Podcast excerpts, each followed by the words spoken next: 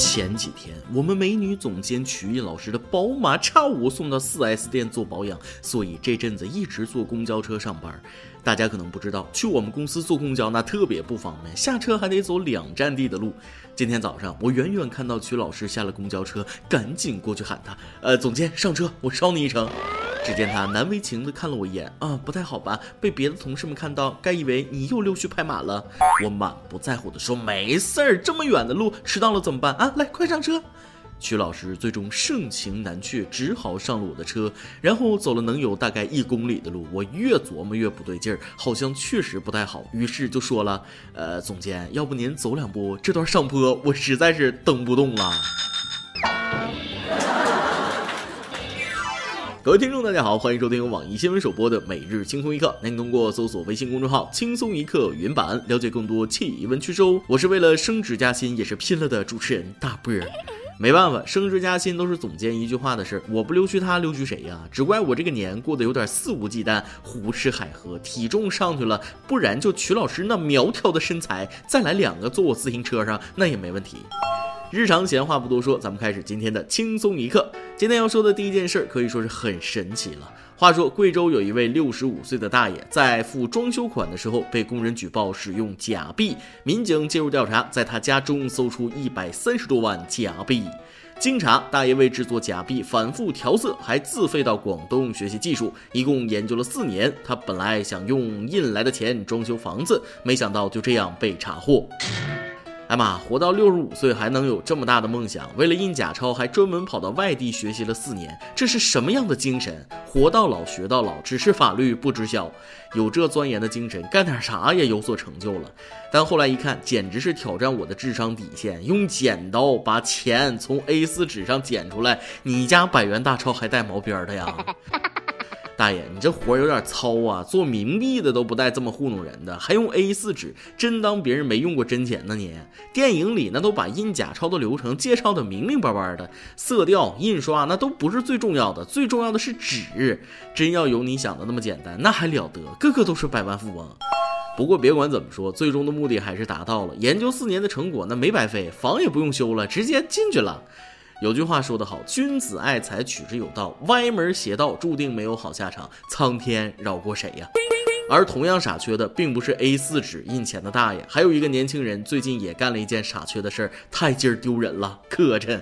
上周四，广西一名中年男子陆某在参加机动车驾驶证科目一考试时，因作弊被民警抓了现行。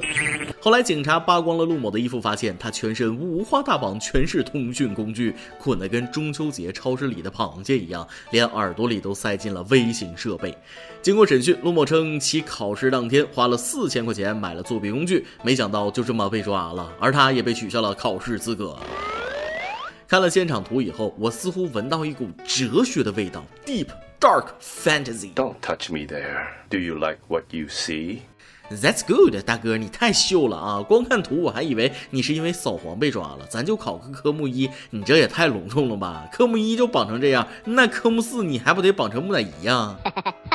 不过也得理解，可能这大哥学历只不胎教啊，但人家不认识字儿的，那都知道报个辅导班。你有这钱不走正道，非得投机取巧，要我说被抓你也是活该呀，还不快快站好？所以说啊，多读书不一定能帮你赚钱，但肯定能给你省钱。而下面咱们就要说说一位小学生学习很用功，结果很悲壮。众所周知，过完了正月十五，马上就要到开学的日子了，不少中小学生都在家里彻夜不眠，靠一支笔创造奇迹。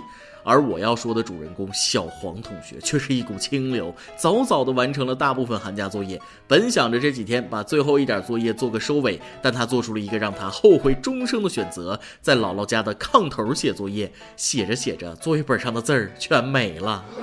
原来啊，小黄用的笔不是一般的笔，这种油笔叫热可擦，用的是一种特殊笔墨油，看上去是钢笔水，却能用橡皮摩擦生热的原理擦掉。简单的说，用这种笔写的字儿，遇热那就会消失。小黄在炕上写作业，温度一高，墨水就没了。虽然很想笑，但还是得心疼小黄一秒钟。对于孩子来说，一个人一支笔，一个晚上一个奇迹。当奇迹遇上了热炕头，炕头还在，但奇迹没了，怎么说也有点让人无法接受啊。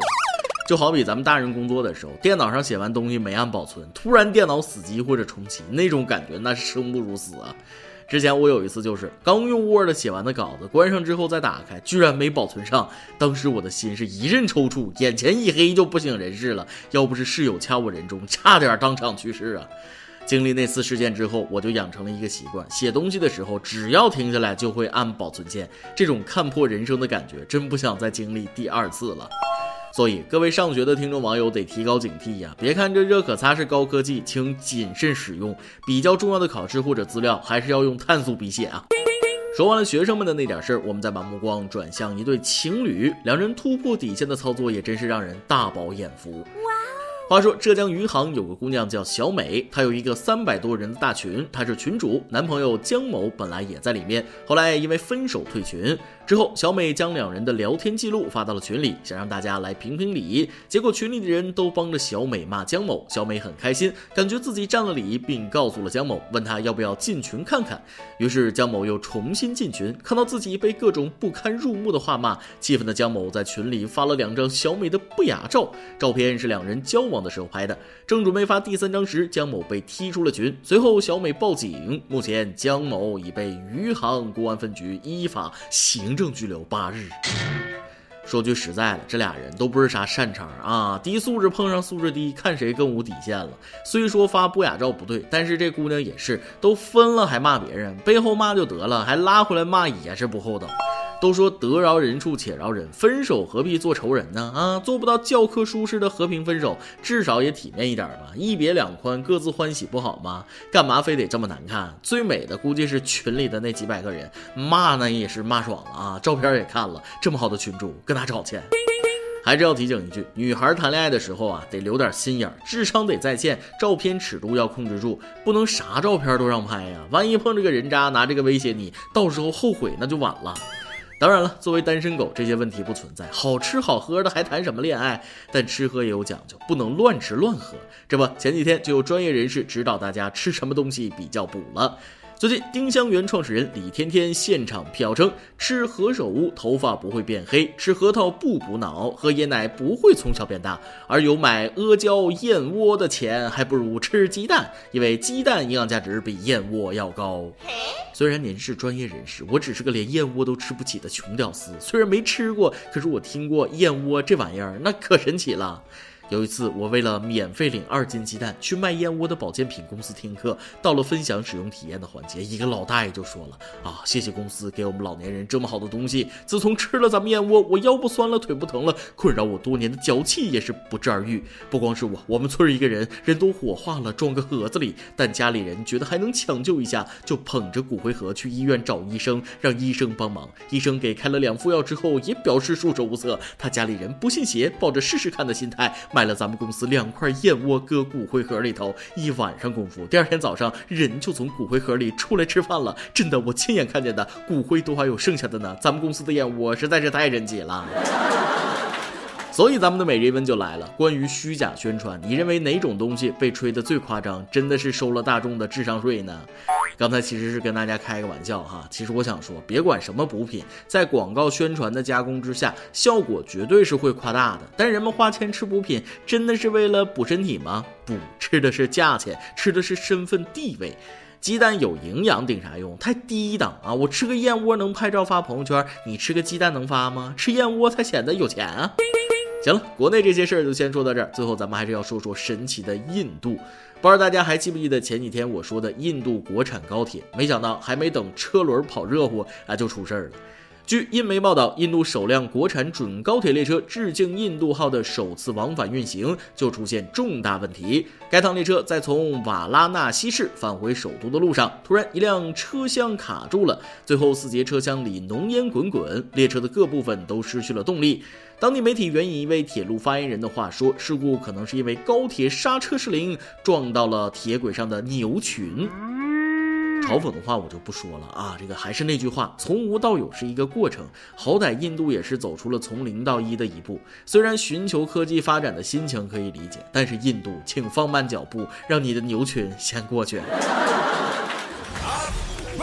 今天你来阿王跟天阿王咱们上期问了，现在回想一下，你的父母做过哪些自认为正确的事儿，却对你产生了负面影响呢？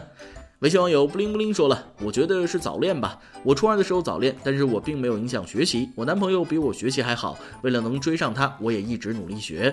那两个月成绩十名二十名的涨，一度飙到了班级前五，年级前十。后来我父母知道后，对我是又打又骂，说我不正经学习，天天就搞没有用的，成绩便一落千丈。跌到了年组九十名开外。虽然中考考得还不错，考上了本地的重点高中，但是分数其实也够市里重点高中的。父母却因为我初中谈恋爱的前车之鉴，坚决不同意我去市里，还觉得主张的很正确。虽然我现在的学习环境也很好，周围的同学也都很棒。如果我要是当时去了市重点，会不会更好呢？有时候想想挺难过的。你这种情况啊，很多人都遇到过啊。早恋这个词儿在家长耳朵里堪比洪水猛兽。但人之所以为人，是有人性的。到了一定的年纪，哪个少女不怀春，哪个少年不动情呢？爱是人之常情。况且你还端正了恋爱目标，和对象组成了二人学习小组啊，用成绩表真心，携手进步，恋爱学业双丰收。你父母不了解情况就直接棒打鸳鸯，确实不妥。不过现在还是安心学习吧，把成绩搞上去，才会有机会接触更多的学霸男友，继续组组成二人学习小组，继续进步。微信网友孙朗清说了，虽然未至于棍棒教育，但很喜欢批评。例如考了第三名回到家，让我好好反省为什么有两个同学考得比我好，激将法也太过了。长大后我变得没有自信，尤其参加工作后，感觉啥锅都归自己背。你这个有点惨啊！考了第三名还得反省反省，换了是我，那我爸妈早乐开花了。而微信网友赵瑞奇则比较另类，这期的每日一问扎心了。听到问题时，我仔细回忆了一下，发现我父母从来没做过他们认为对的而对我有影响的事儿，但是也没做过什么错的，进而对我造成什么影响的事儿。原来他们这么多年居然没干涉过我任何事儿，学业、就业、恋爱、生育等等，不知道该喜还是悲。一会儿回家好好探讨探讨这个问题，我真的是亲生的吗？一般来说，家庭教育啊分圈养型和放养型，你明显就是后者。都说散养的走地鸡好吃，估计你的口感也差不了啊，肯定是个独当一面的大人了。微信网友缓缓则和上面那位网友不一样，他说了，妈妈从小时候就喜欢帮我做决定，大事小事都是。她应该觉得我小，怕我走错路。我本来就性子软，所以到二十几岁，我还是一个做事犹豫、缺少主见、更愿意听取别人意见的人，想自己更快独立、更加成熟一点吧。有句话不是说吗？在父母眼里，孩子永远都是孩子。你说的没错，作为家长，都在用自己的人生经验给孩子指明前进方向，但指得了一时，他指不了一世啊！孩子早晚都要成家立业、独立生存，一味的为孩子遮风挡雨不可取。